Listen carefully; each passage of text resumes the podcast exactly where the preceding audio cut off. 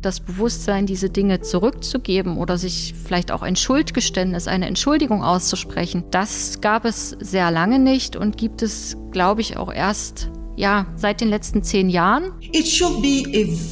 Es sollte ein freiwilliger Akt der Versöhnung von den EuropäerInnen sein für ihre hinterhältigen Taten. Diese gestohlenen Stücke sind unsere Geschichte. Diese Werke sind unsere Vorfahren. Schätzungsweise bis zu 5000 Objekte wurden aus dem Königspalast Benin geraubt. Die kunstvollen Gegenstände, Figuren, Anhänger und Plaketten nicht alle aus Bronze, sind heute in der ganzen Welt verstreut. Wobei, nein, sie sind in dem Teil der Welt verstreut, der bis heute vom Kolonialismus profitiert. Mehr als 1000 davon befinden sich in Deutschland. Dass das problematisch ist, wurde jahrzehntelang ignoriert. Rückgabeforderungen wurden ausgesessen. Dabei war schon, als die Objekte nach Europa kamen, klar, dass es sich um Raubkunst handelt. Aber wie war das eigentlich genau? Wie sind die Bronzen hierher gekommen und warum hat es so lang gedauert, bis endlich die ersten zurückgegeben wurden?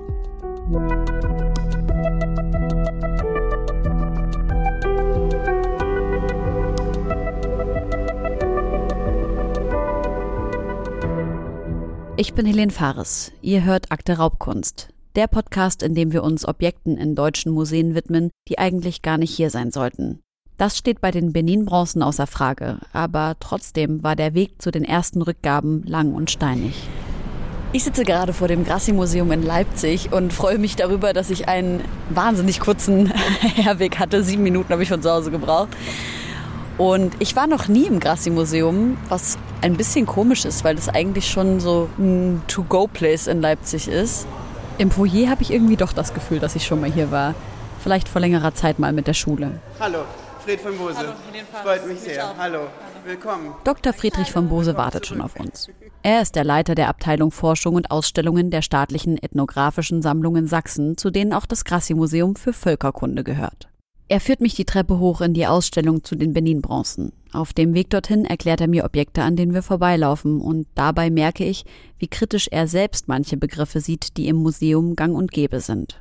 Wobei jetzt, wo ich hier so laufe, es sind ja drei Museen unter einem Dach. Ne? Das, die angewandte Kunst, okay. das Musikinstrumentenmuseum und das Völkerkundemuseum. Du hast Völkerkundemuseum gerade in Anführungszeichen ja. gepackt. Warum? Weil der Name natürlich uns allen ein großer, äh, ich sag jetzt mal, Dorn im Auge könnte man sagen, aber auch einfach unangenehm ist. Ja. Weil er steht noch ein, einfach für diese Geschichte der der Verstrickung, der engen Verstrickung von, von, von Völkerkunde mit Kolonialismus. Und ich bin überrascht.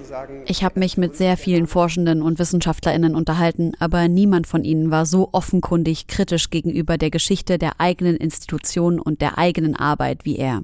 Von Bose führt mich zuerst in einen Raum, in dem ein Video gezeigt wird, das dokumentiert, wie die Bronzen aus ihren Vitrinen genommen und ins Depot gebracht werden. Im nächsten Raum rechts an der Wand ist ein Zeitstrahl angebracht mit alten Plakaten und Fotografien. Sie zeigen die Geschichten der Forderungen nach Rückgabe der Benin-Bronzen. Links geht es in einen abgetrennten Teil des Raumes, der stockdunkel ist. An den schwarzen Wänden sehe ich Fotografien von leuchtenden, großen Gesichtern. Das sind die Benin-Bronzen, die ich auch schon aus den Medien kenne. Die Figuren tragen Helme und haben Ringe um den Hals, Sie blicken mich ernst und ziemlich genau auf Augenhöhe an.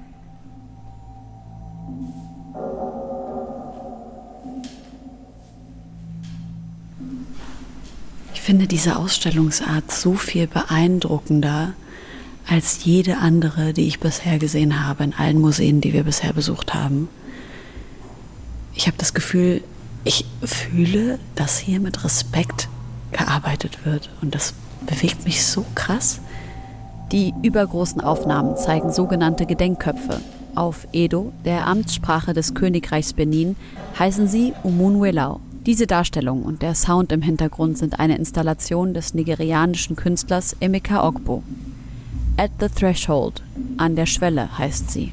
Und wir haben uns entschieden, im Kontext der jetzigen Situation, in der wir uns befinden, die ja wirklich eine Situation des Umbruchs ist, weil es äh, sozusagen Rückgaben anstehen, endlich, und wir haben uns entschieden, solange dieser Prozess noch nicht politisch durch ist, möchten wir die originalen Benin-Bronzen nicht zeigen. Stattdessen wird hier in der Ausstellung den Rückgabeforderungen viel Raum gegeben. Im Nebenraum ist ein großes Poster mit Fotos der Bronzen an die Wand projiziert. Auch eine Arbeit von Emeka Ogbo. Benin-Bronzen aus unseren Sammlungen mit einem darüber gesprühten Spruch, geh zurück, wo du herkommst. Mhm. Der ist natürlich doppeldeutig. Ja. Das wurde uns natürlich auch übel genommen von manchen. Die ja. finden das nicht gut. Ich finde es super, auch als Person, die diesen Spruch schon gehört hat. Ja. Benin-Bronzen werden hier also nicht mehr ausgestellt. Aber auch erst seit einem Jahr. Letzten Sommer wurden sie abgebaut und ins Depot geräumt. Ein Objekt schauen wir uns in dieser Folge genauer an und dafür ist Stefanie Bach hier im Haus die Spezialistin. Sie ist Kuratorin im Grassi und auch sie redet nichts schön an der Geschichte, sondern kommt direkt auf den Kern des Problems zu sprechen. Also das Objekt ist natürlich genau auf diesen äh, Raub 1897 zurückzuführen, also als die Briten Benin City niedergebrannt haben und den Palast und auch die Stadt geplündert haben. Ich weiß nicht, soll ich dort noch mehr ausholen? Ja, mal der Reihe nach. Wenn wir uns dieses Kapitel in der Geschichte Nigerias anschauen, muss man sagen, dass da lange Zeit nur Quellen aus der europäischen Perspektive herangezogen wurden und es bis heute schwierig ist, die Perspektive der einheimischen Bevölkerung abzubilden. Kurzer Abriss der Kolonialgeschichte Nigerias. Aus Europa kommen Ende des 15. Jahrhunderts erstmal portugiesische Handelsleute an der Küste an, später dann auch britische. In dem Gebiet gibt es zu der Zeit verschiedene Königreiche. Einige von ihnen handeln mit Europa mit Rohstoffen wie Bronze und Elfenbein und mit versklavten Menschen. Über mehr als 200 Jahre ist die Küste, vor allem der Hafen in Calabar, ein wichtiger Knotenpunkt des grauenvollen transatlantischen Handels mit versklavten Menschen. 1807 verbietet Großbritannien offiziell diesen transatlantischen Handel. Ein Grund, um gewaltvoll gegen die lokalen Akteure durchzugreifen, die weiterhin handeln. Europäische Kolonialmächte, so auch Großbritannien, wollen weiter Rohstoffe und Agrarprodukte exportieren und haben es nun auch auf Gebietsansprüche, politischen und gesellschaftlichen Einfluss abgesehen. Im Jahr 1862 wird die Hafenstadt Lagos zum britischen Protektorat erklärt. Und in den 18 80er, 90er Jahren war es dann also so weit, dass Großbritannien dort also mehr Herrschaftsanspruch äh, vornehmen wollte, als das vorher der Fall war. Gibt jetzt auch historische Quellen, wo man auch immer wieder sieht, also dass anversiert war, dass man den Ober dort stürzen wollte und dass man das Gebiet also wirklich unter britische Vorherrschaft äh, stellen wollte. Wenn Stefanie Bach vom Ober spricht, dann meint sie damit den König des Königreichs Benin mit seiner Hauptstadt Edo, dem heutigen Benin City im Süden Nigerias. Das Königreich Benin steht erstmal nicht so sehr im Fokus der britischen Kolonialmacht und es kann seine Unabhängigkeit lange aufrechterhalten. Aber vor allem britische Handelstreibende vor Ort lassen nicht locker. Das Niger-Delta ist damals dicht besiedelt und eine Quelle für wertvolles Palmöl. Um so ein Gebiet einzunehmen, gehen die Kolonialmächte oft folgendermaßen vor. Abkommen unterzeichnen mit den lokalen Mächten, die zum britischen Vorteil sind. Widerstand wird brutal niedergeschlagen und als Grund für das Besetzen von Land gesehen. Henry Galway ist britischer Kolonialherr und stellvertretender Verwalter und Vizekonsul eines Gebiets am Niger-Delta. Eine heute als Galway-Abkommen bekannte Vereinbarung soll 1892 das Königreich Benin zur Kolonie machen. Das Abkommen nennt als Ziel den, Zitat, allgemeinen Fortschritt der Zivilisation und gilt heute als betrügerisch, unausgewogen und manipulativ. Man geht davon aus, dass der Ober bzw. sein Rat gezwungen wurde, das Abkommen zu unterschreiben und der Ober hält sich nicht daran. Das ist für die britische Kolonialverwaltung ein Grund, sich zu nehmen, was ihr ihrer Meinung nach zusteht. James Phillips ist der Nachfolger von Henry Galway am Niger-Delta. Er macht sich zur Aufgabe, den König von Benin zu stützen. 1897 wird der Ober informiert, dass eine Gruppe britischer Militärs sich im Rahmen einer vorgeblich politischen und Handelsmission mit ihm treffen will.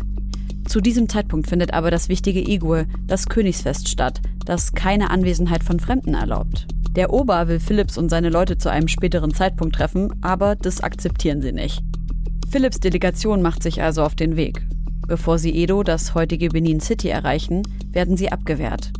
Die Quellen zu den Abläufen der genauen Vorfälle sind nicht ganz eindeutig, aber Philipps, britische Offiziere und Menschen aus britischen Kolonien in Afrika, die für die Briten kämpfen, werden getötet. Und daraufhin hat dann das British Empire also eine Gegenschlagsexpedition äh, in Auftrag gegeben, weil man das natürlich nicht auf sich sitzen lassen konnte, dass äh, Nigeria oder Benin City zu dem Zeitpunkt das äh, Königreich Benin den europäischen Vorherrscher, die Kolonialmacht, zurückschlägt. Im Frühjahr 1897 beginnt die brutale Invasion des Königreichs Benin mit einer vermutlich über 1000 Mann starken Truppe. Sie brennen Städte und Dörfer nieder. Am 18. Februar nehmen sie Benin City ein, rauben zahlreiche Gebäude aus, setzen sie in Brand und dringen schließlich auch in den Königspalast ein. Der Ober wird gefangen genommen und ins Exil in das rund 400 Kilometer entfernte Calabar geschickt. Und dort wurden dann eben also die Bronzeplatten, die vor allem eben an den Säulen und den Wänden des Palastes hingen, aber auch die bronzenen Köpfe, die Elfenbeinzähne, die beschnitzten, die wir kennen, aber auch Glocken, auch Schmuck, der also am Hof getragen wurde, wurde alles entwendet und ist nach Großbritannien gegangen. Schon wenige Wochen später werden die geraubten Gegenstände versteigert. Mit dem Verkauf will das Königreich die teure Militäraktion refinanzieren. Und weil die Briten so stolz auf diese Eroberung sind, gibt es auch viele Quellen, die den Tathergang glorreich beschreiben, zum Beispiel Tagebucheinträge der Militärs. Es gibt ja auch eine gute fotografische Dokumentation, wo man sieht, wie die Briten in diesem abgebrannten Königspalast sitzen und auf ihrer Beute quasi sich positionieren und ganz stolz zeigen, wir haben gewonnen, wir haben hier alles niedergebrannt, wir nehmen das jetzt mit nach Europa, wir haben die Macht.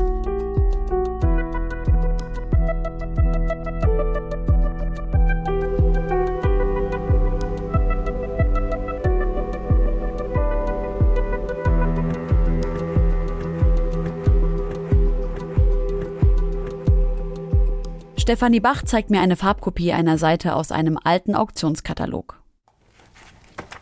Also William Downing Webster war da einer, der im großen Stile diese Benin-Bronzen verkauft hat an europäische Sammler, an Museen, an Sammlungen. William Downing Webster ist eigentlich Glasmaler, bis er anfängt, Benin-Bronzen zu sammeln.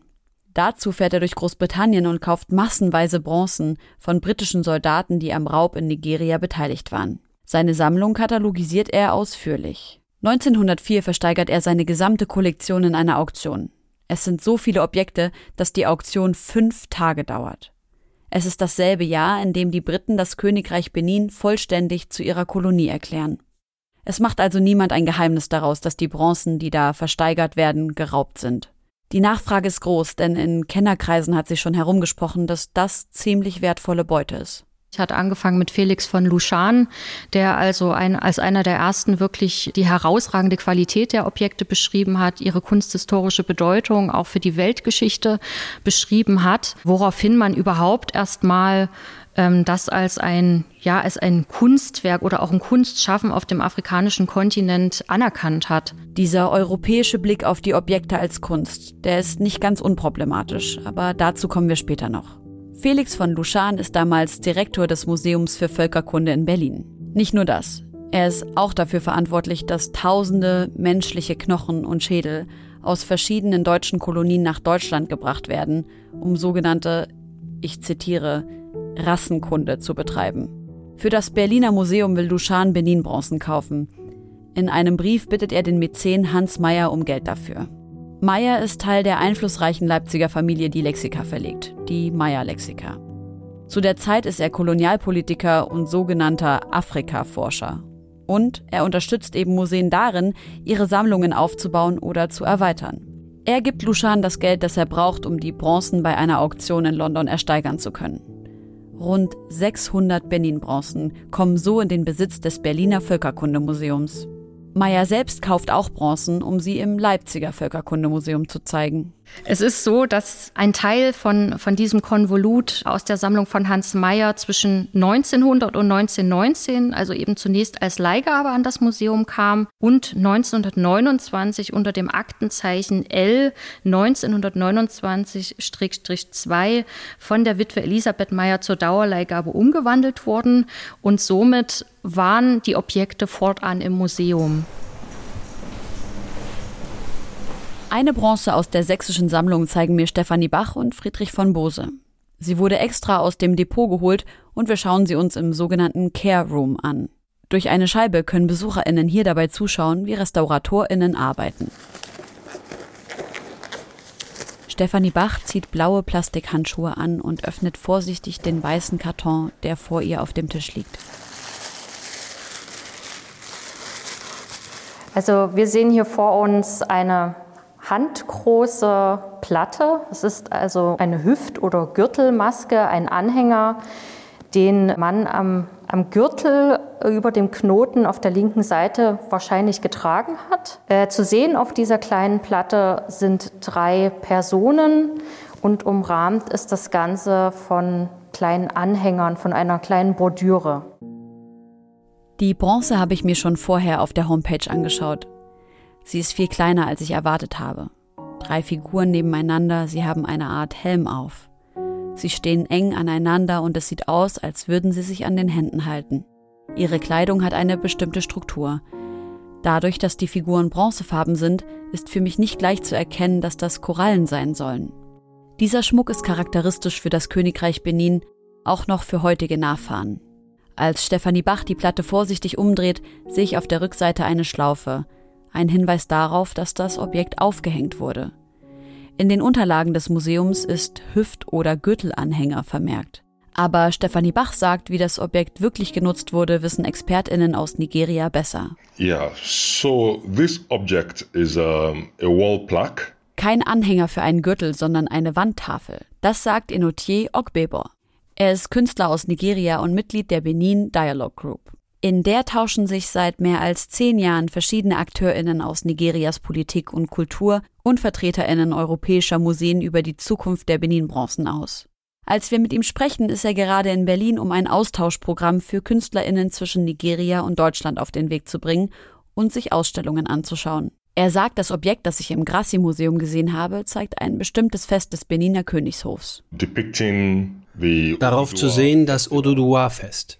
Das wurde als offizielles Fest am Königshof von Benin im 18. Jahrhundert von Ober Eresoyen eingeführt. Festival in the Benin Kingdom in the 18th century by Oba Eresoyen. Bei diesem Fest wird der König Ododuwa verehrt.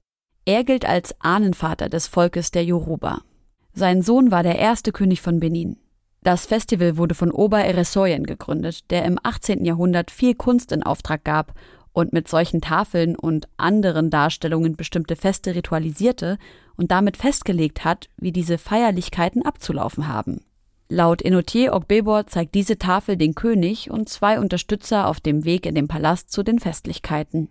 The bronze plaques die Bronzetafeln waren eine Art der Dokumentation. Wann immer wir diese Bronzetafeln sehen, können wir durch den Stil und die Präsentation erkennen, wer zu der Zeit regiert hat und wie Dinge zu der Zeit gemacht wurden.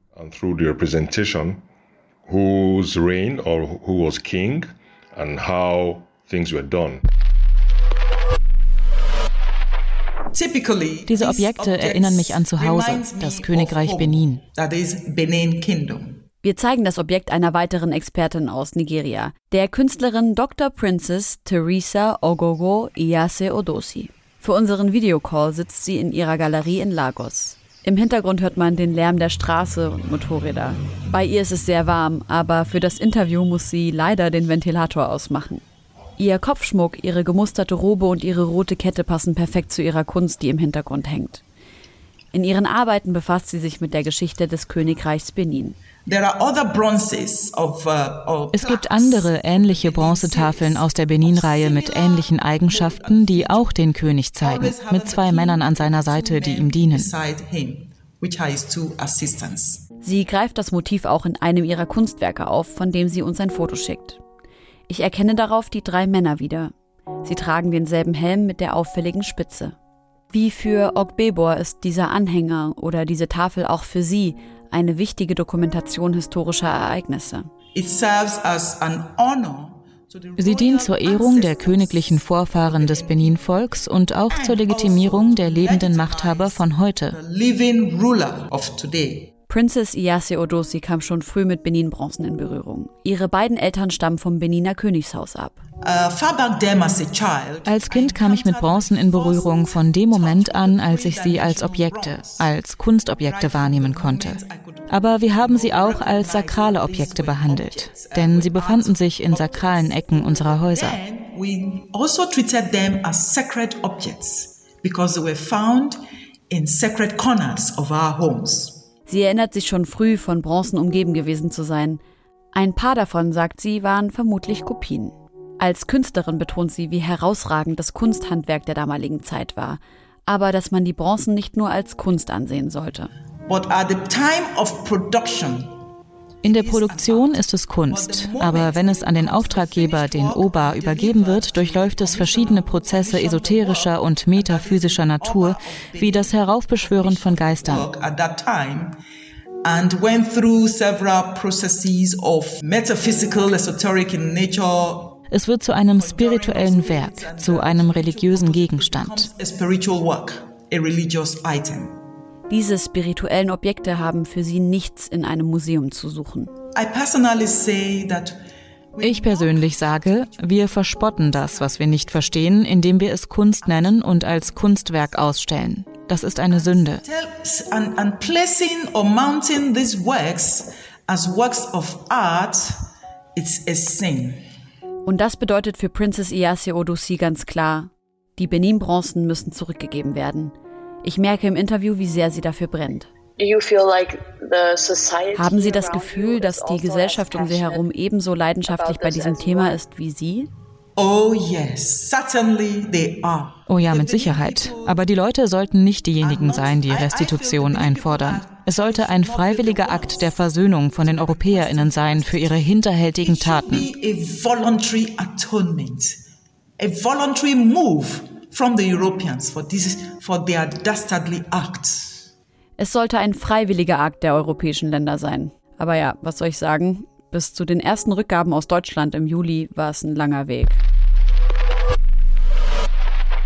Bereits kurz nach der brutalen Einnahme 1897 fordert das Königreich Benin die Bronzen zurück. Aber wie damals die Stimmung war, das haben wir ja schon gehört. Kein Fünkchen Einsicht, dass es sich um Unrecht handelt. Ein wichtiger Einschnitt ist dann 1960, als Nigeria und viele weitere afrikanische Staaten unabhängig werden. Intellektuelle aus den kolonisierten Ländern fordern ihr Kulturgut zurück.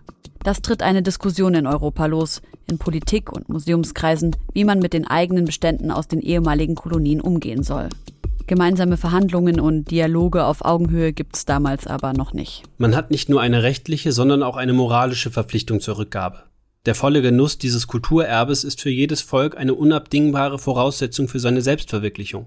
Schreibt Herbert Ganselmeier 1976 in seiner Funktion als Direktor des Überseemuseums Bremen in einem Zeitungsartikel zum Thema Restitution, also Rückgaben. Er ist damit zu der Zeit aber noch ziemlich allein. Auch in den Jahrzehnten danach werden selbst vorsichtige Anfragen aus Nigeria nach Dauerleihgaben abgelehnt. Friedrich von Bose findet es ganz wichtig, sich vor Augen zu führen, dass die Rückgabeforderungen nicht neu sind. Und dass sich gerade in bundesdeutschen Museen die Direktoren, meistens Direktorinnen, sehr vehement dagegen gewehrt haben und sich auch zusammengeschlossen haben gegen Rückgabe. Und diese Persistenz von Museumsseite, sich diesen Forderungen zu verschließen, einfach sehr, sehr groß war und noch bis vor wenigen Jahren auch sehr deutlich zu vernehmen war. Für mich ist das echt schwer zu begreifen. Von Anfang an ist offen, dass es sich um Raub handelt. Aber über einen so langen Zeitraum erkennt es wirklich niemand als Problem an, diese Sachen in Europa zu behalten. In Leipzig kommt es da sogar noch zu einem richtigen Showdown. 1990, nach dem Ende der DDR, kündigt die Erbgemeinschaft von Hans Meyer die Dauerleihgabe an das Leipziger Museum auf und will die Sammlung Meyers zurück. 53 Objekte aus dem Königreich Benin, mit denen auf dem Kunstmarkt viel Geld zu holen ist. Der Wert hat sich natürlich auch über die Jahre extrem gesteigert und tatsächlich bis Anfang der 2000er konnte man teilweise diese Benin-Objekte eben über Sotheby's, Christie's oder andere Auktionshäuser kaufen, wenn eben, wie gesagt, private Mitglieder der Expedition äh, dort noch Dinge aus ihrem Privatfundus versteigert haben. Nach einem zehnjährigen Rechtsstreit geht die Meyersche Benin-Sammlung 2001 ins Eigentum des Freistaates Sachsen über. Und jetzt haltet euch fest, für 6,9 Millionen Euro werden die 53 Benin-Objekte der Erbgemeinschaft abgekauft und davor bewahrt, auf dem Kunstmarkt verstreut zu werden.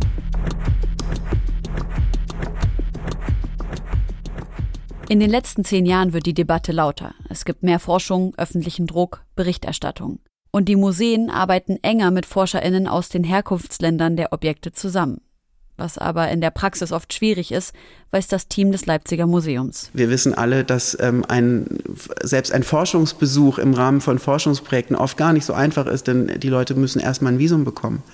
Insofern sind die globalen Ungleichheitsverhältnisse äh, manifestieren sich auch natürlich sehr stark, die aktuellen ähm, Ungleichheitsverhältnisse in dieser Debatte. Und äh, das ist eine ganz lange Beziehungsarbeit, ähm, die sowas mit sich bringt. Also man muss äh, immer in Kontakt bleiben, man äh, muss darüber sprechen, auch über die Ängste von beiden Seiten, über die Erwartungen von beiden Seiten und auch äh, die Ziele von beiden Seiten. Und das, wie gesagt, bedarf eine lange Zeit, viel Vertrauen, viel Arbeit, viel Geld natürlich auch. Eine wichtige Institution für die Restitutionsdebatte ist die Benin Dialogue Group, die wir vorhin schon kurz erwähnt haben. Everybody is uh, an equal partner. Jeder ist ein gleichberechtigtes Mitglied, das seine Meinung so offen wie möglich ausdrücken kann. Es gibt kein Ungleichgewicht in der Meinungsäußerung where there are no imbalances in terms of expression of opinions. Sagt Enotier Ogbebor, der Mitglied der Benin Dialogue Group ist. We realized that collaborating was very important um, to wir haben realisiert, dass Zusammenarbeit sehr wichtig für diesen Restitutionsprozess ist.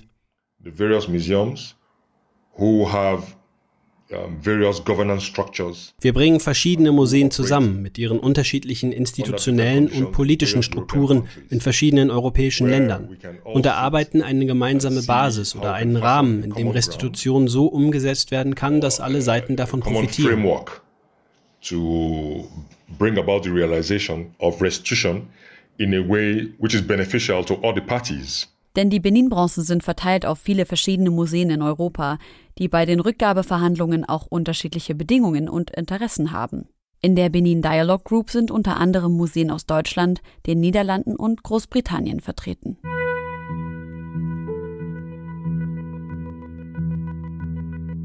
Verschaffen wir uns da mal kurz einen Überblick. Die Benin-Bronzen befinden sich zum größten Teil in Museen in den USA, in Großbritannien und Deutschland. Die größte Sammlung an Bronzen hat das British Museum mit etwa 900 Objekten. In Deutschland war bis vor wenigen Jahren noch gar nicht erfasst, wie viele Objekte sich hier befinden. Inzwischen dokumentieren die Museen das in der zentralen Datenbank mit dem langen Namen Kontaktstelle für Sammlungsgut aus kolonialen Kontexten in Deutschland. Zum Zeitpunkt der Aufnahme dieses Podcasts sind dort über 1200 Bronzen aufgeführt, die sich in 15 Museen befinden. Die mit rund 440 Objekten größte deutsche Sammlung befindet sich in Berlin, gefolgt von Sachsen mit über 200 Objekten. Nicht alle diese Objekte sind aus Bronze. Unter den Sammelbegriff Benin-Bronzen fallen auch Artefakte aus Leder, Holz und anderen Materialien. Gemeinsam haben sie, dass sie aus dem Königreich Benin stammen.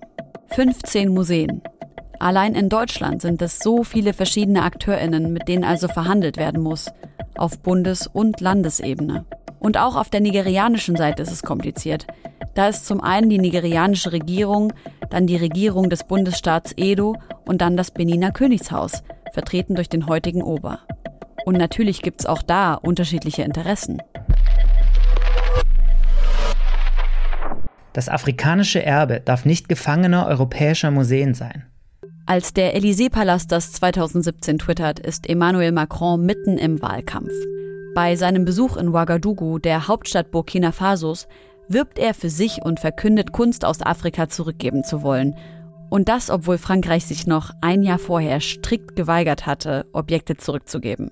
Macron gibt ein Gutachten in Auftrag, das 2018 veröffentlicht wird. Darin fordern die französische Kunsthistorikerin Benedict Savoy und der senegalesische Ökonom Felvin Sarr, dass alle Objekte, die in der Kolonialzeit aus Afrika nach Frankreich gebracht wurden, zurückgegeben werden sollen. Das fällt in die allgemeine Stimmung damals und Macron nennt, laut Savoir und Sartre, zum ersten Mal überhaupt so deutlich den französischen Kolonialismus, ich zitiere, ein Verbrechen gegen die Menschlichkeit. Macron gibt dann infolge des Gutachtens 26 erste Objekte zurück, die in der Kolonialzeit von französischen Truppen im heutigen Staat Benin geraubt wurden. Das schlägt auch in Deutschland Wellen und die Debatte in der Politik und Museumslandschaft nimmt Fahrt auf. Die damalige Bundesregierung um Angela Merkel hat bereits im Koalitionsvertrag festgehalten, die Aufarbeitung der kolonialen Vergangenheit Deutschlands anzugehen. Der Druck aus Ländern, die gewaltsam kolonisiert wurden, wächst. Ebenso der Druck von diversen Aktivistinnen in Deutschland. Im August 2019 fordert der Botschafter Nigerias in Deutschland, Yusuf Tuga, in einem formellen Brief die Bronzen zurück. Über ein Jahr später wartet man auf nigerianischer Seite noch immer auf die Antwort. Auf Twitter schreibt Toga im Dezember 2020 dazu, wir erleben jede Ausrede, wie sie im Buche steht, gegen Restitution gestohlenen kulturellen Eigentums. Es ist kurz vor der Eröffnung des Humboldt-Forums in Berlin. Vereine wie Berlin Postkolonial und die Initiative Schwarze Menschen in Deutschland kritisieren schon länger, dass dort Raubkunst ausgestellt werden soll. Der Druck auf die Politik ist hoch, doch es sieht so aus, als würde man das Thema einfach aussitzen. Nichts tut sich, zumindest bekommt man nichts mit. Dann im Oktober 2021 die große Meldung. Deutschland und Nigeria einigen sich auf Rückgaben von Benin-Bronzen. Deutschland will Benin-Bronzen übereignen. Deutschland will die Eigentumsrechte an den Benin-Bronzen den nigerianischen Verhandlungspartnern übertragen. In der nigerianischen Hauptstadt Abuja unterzeichnen beide Seiten eine Absichtserklärung. Das ist kurz nach der Bundestagswahl im September 2021, aber die alte Regierung, die GroKo, ist noch im Amt. Es heißt, die ersten Rückgaben sollen 2022 erfolgen. Dann wird es in der Presse wieder ruhig um das Thema. Bislang wurde zwischen der Bundesrepublik Deutschland und Nigeria noch kein Termin für die Unterzeichnung eines Vertrages über die Restitution von Kulturgütern mit kolonialem Kontext vereinbart. So heißt es noch im Mai 2022 in einer Antwort der Bundesregierung auf eine kleine Anfrage der AfD-Fraktion. Die spricht sich, wer hätte das gedacht, gegen die Rückgabe aus. Wir sind mitten in der Recherche für diesen Podcast und sehen nicht kommen, dass vor dem Herbst noch irgendetwas Aufregendes passiert. Und dann das. Es ist kein Traum. Der Morgen nach dem Abend der Unterzeichnungszeremonie zur Rückgabe der Benin-Bronzen von Deutschland an Nigeria. Danke an alle GesprächspartnerInnen auf beiden Seiten. Das twittert am 2. Juli 2022 Yusuf Tugga, der nigerianische Botschafter in Berlin. Es ist kurz vor Redaktionsschluss und wir hatten nicht damit gerechnet, dass das noch passiert, bevor dieser Podcast rauskommt. Deutschland und Nigeria unterzeichnen ein Abkommen, das die Übertragung der Eigentumsrechte der Benin-Bronzen an Nigeria auf den Weg bringt. Endlich. Die deutsche Außenministerin Annalena Baerbock und die Beauftragte für Kultur und Medien Claudia Roth übergeben ihren nigerianischen Amtskollegen Subairu Dada und Lai Mohammed zwei erste Bronzen.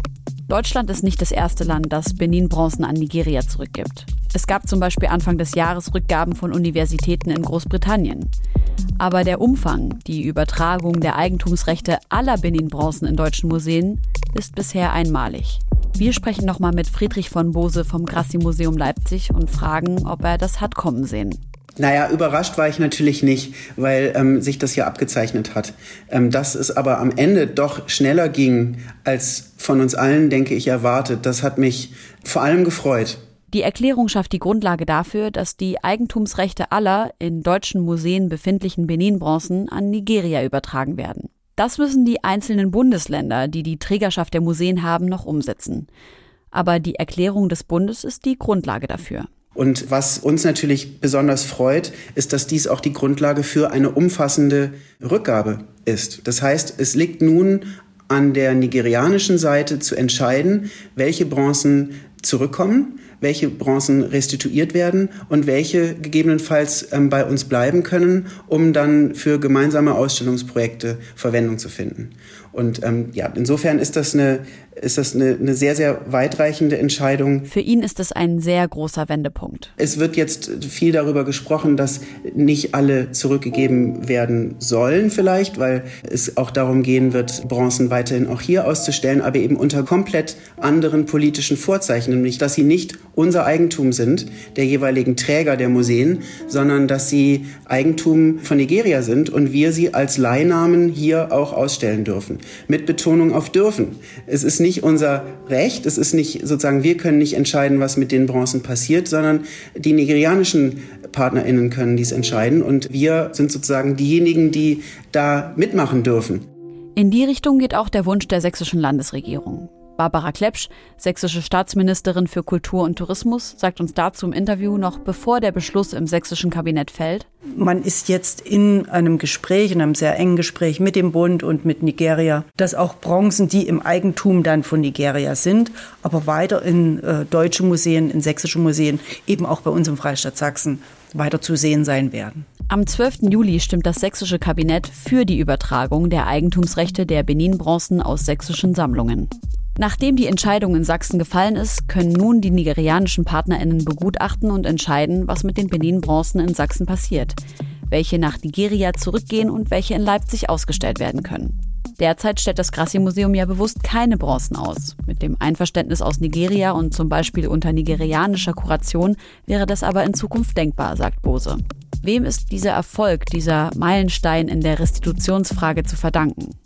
Bose sagt ganz klar, das hat man, denke ich, am allerwenigsten den Museen selbst zu verdanken, auch wenn in den letzten Jahren einzelne Museen natürlich sehr stark sich auch dafür eingesetzt sind und wir können uns, denke ich, auch dazu zählen auf jeden Fall. Aber grundsätzlich sind es die vielen Aktivistinnen, die vielen Akteure auf nigerianischer Seite, die nicht locker gelassen haben, die aktivistischen Kontexte hier in Deutschland, die nicht locker gelassen haben. Aktivistinnen in Deutschland haben in den letzten Jahren immer wieder auf das Thema aufmerksam gemacht.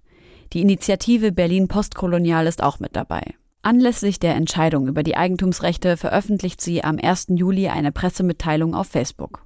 Berlin Postkolonial begrüßt die Restitution der Benin-Bronzen als Erfolg der Nachfahren kolonisierter Menschen, die es geschafft haben, den jahrzehntelangen Widerstand der jetzigen Eigentümer zu überwinden. Jedoch sind die Schätze, die in Benin City erbeutet wurden, nur die Spitze des kolonialen Eisbergs. Enotier Ogbebo sagt, Well, I think we need to also give kudos ich denke, wir müssen ein Kompliment aussprechen für die Geschwindigkeit in den letzten drei Jahren, in denen sich die Restitutionsdebatte entfaltet hat. Beflügelt von Black Lives Matter, den Statements von Präsident Macron und den Aktivitäten der Benin Dialogue Group, den Aktivitäten des Governors des Bundesstaates Edo, Mr. Obaseki, der den Architekten David Ajay beauftragt hat, das neue Museum zu entwerfen. Governor of Edo State, Mr. Obaseki, who boldly brought Sir David Ajay to come design the new museum. In Nigeria soll das Edo Museum of West African Art voraussichtlich 2025 eröffnen, direkt neben dem traditionellen Palast des Ober in Benin City, wo die Bronzen einst geraubt worden sind. Nigeria will nicht alle Bronzen zurückhaben, aber viele könnten im neuen Museum ein neues Zuhause finden. Bis zur Fertigstellung soll ein kleines Areal auf dem Gelände die Bronzen beherbergen. This brought a lot of global attention to what was being done das hat weltweit für Aufmerksamkeit gesorgt und viel Selbstbewusstsein gebracht. Ich finde, in den letzten zwei, drei Jahren wurde viel Fortschritt gemacht im Vergleich zu den letzten 60 oder 100 Jahren. Im Vergleich dazu ist die Geschwindigkeit der Entwicklung der letzten zwei, drei Jahre unglaublich.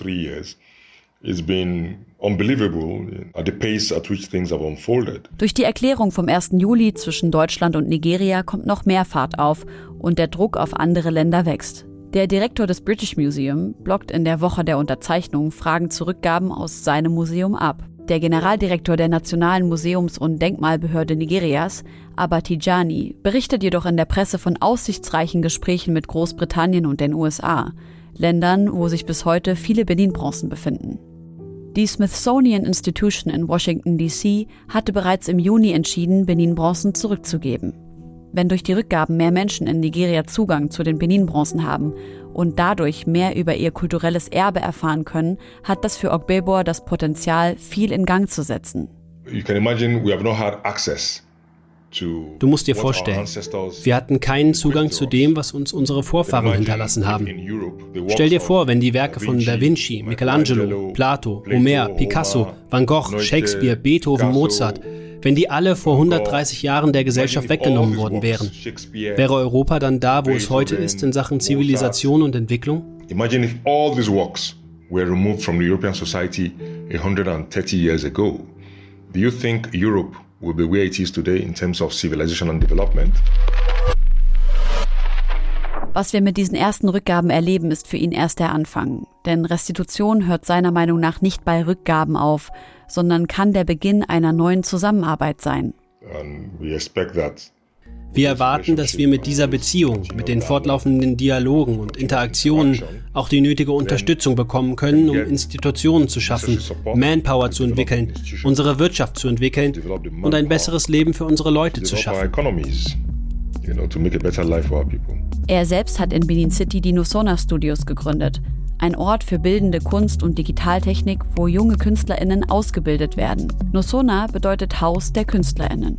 Er glaubt daran, dass ein gleichberechtigter Austausch beide Seiten weiterbringt. So, it is the responsibility of every European. Es ist die Verantwortung aller EuropäerInnen, die Restitution zu unterstützen. Wenn die richtigen Narrative erzählt werden, dann wird hoffentlich auch Rassismus, die Vorstellung von Unterlegenheit und Überlegenheit von einer Race zu einer anderen enden. Dann wird es gegenseitigen Austausch geben mit Ideen, Technologie und Wissen, die uns voranbringen. Dann werden wir in einer besseren Welt leben.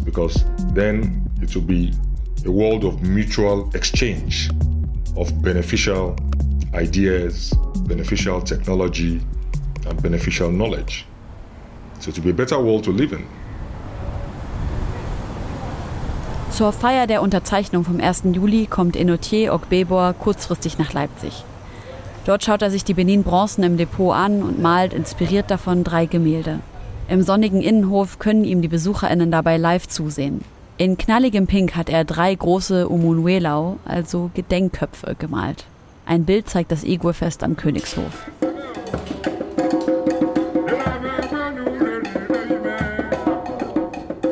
And so, this is how the youths sing songs unplugged, and this can happen and go on am Abend macht er mit einer Gruppe MusikerInnen eine Live-Performance. Ogbebor trägt ein langes, weißes Gewand und eine Korallenkette. Die Frauen tragen auch Korallenschmuck auf dem Kopf. Sie singen und tanzen und erklären zwischendurch die Bedeutung der Edo-Texte. Dabei erzählen sie auch von Ritualen aus ihrer Heimat, zum Beispiel vom gemeinsamen Singen im Hof. VertreterInnen aus der nigerianischen Botschaft in Berlin sind auch angereist. Beim letzten Lied stehen die stellvertretende Botschafterin Regina Oceni und Museumsdirektorin Leontine Meyer van Mensch auf und animieren das Publikum, Friedrich von Bose und sein ganzes Team zum Tanzen.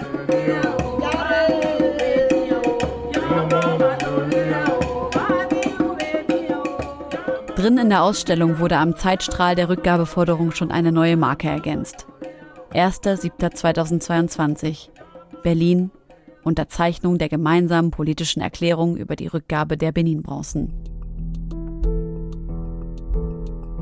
Ich bin ziemlich bewegt nach meinem Besuch im Grassi-Museum und ich habe ein ganz anderes Gefühl als nach den anderen Museumsbesuchen für diesen Podcast. Zum ersten Mal habe ich nicht den Eindruck, dass weiße Vorherrschaft in der Luft liegt, sondern dass sich wirklich aufrichtig mit der kolonialen Vergangenheit auseinandergesetzt wird. Und zwar mit Stimmen und mit Kunst von Menschen aus den ehemals kolonisierten Ländern. Ich hoffe, dass die Rückgabe der ersten zwei Benin-Bronzen nur der Anfang von anderen Restitutionen und der Aufarbeitung der eigenen kolonialen, brutalen Vergangenheit ist. Und dass es nicht eine so eindeutige, gewaltvolle Raubgeschichte braucht wie den Überfall auf das Königreich Benin durch Großbritannien, sondern dass es auch reicht, dass die Objekte durch Kolonialismus nach Deutschland kamen und auch, dass sie den Menschen in ihrem Herkunftsland so viel mehr bedeuten als uns hier in Deutschland.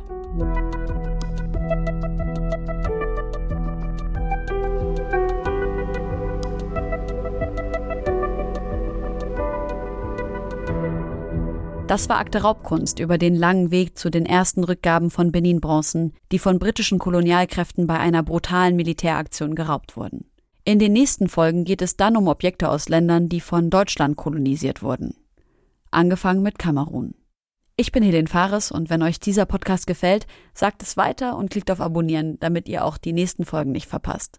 Und wenn ihr uns bei Spotify oder Apple Podcasts hört, lasst uns doch gerne eine 5-Sterne-Bewertung da. Kunstraub beging auch die Nazis im gigantischen Ausmaß. Sie beschlagnahmten den Besitz jüdischer Familien, die zur Ausreise genötigt waren, und versteigerten ihn. Bis heute suchen die rechtmäßigen Erben deshalb nach dem, was ihnen gehört. Manchmal werden sie fündig. Viel zu selten. Die Doku Der Kunstraub der Nazis, die späte Suche nach Gerechtigkeit findet ihr online in der ARD-Mediathek. Akte Raubkunst ist eine Produktion von Goodpoint Podcasts im Auftrag von ARD Kultur. Die Autorin dieser Folge ist Amina Aziz. Redaktionelle Mitarbeit Luna Rageb. Executive Producer und Redaktion Eva Morlang. Head of Content ARD Kultur Christian Costa-Zahn. Produktionsleitung ARD Kultur Reimer Schmidtke. Schnitt Tina Küchenmeister. Sounddesign Josi Miller.